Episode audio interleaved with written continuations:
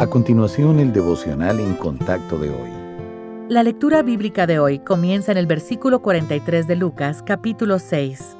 Cristo dice, No es por buen árbol el que da malos frutos, ni árbol malo el que da buen fruto, porque cada árbol se conoce por su fruto, pues no se cosechan higos de los espinos, ni de las zarzas se vendimian uvas.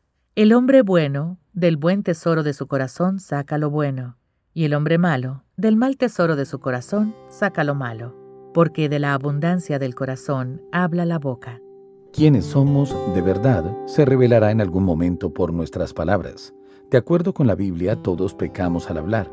Se necesitaría ser una persona perfecta para refrenar siempre la lengua y así controlar también el cuerpo. De hecho, solo Cristo puede lograrlo. Pero en la medida en que caminemos cerca del Señor, nuestras palabras serán la evidencia de que le seguimos.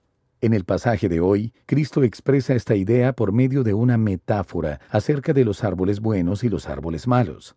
Al diferenciar a las personas que creen en Él y las que no, clasifica a los cristianos como árboles buenos, a través de los cuales el Espíritu Santo, que mora en ellos, trabaja para producir su buen fruto pero las personas sin Cristo no pueden dar ningún fruto bueno por sí mismas. Esto se debe a que incluso las obras más virtuosas de la humanidad se originan en la carne y por lo tanto son inmundas para Dios.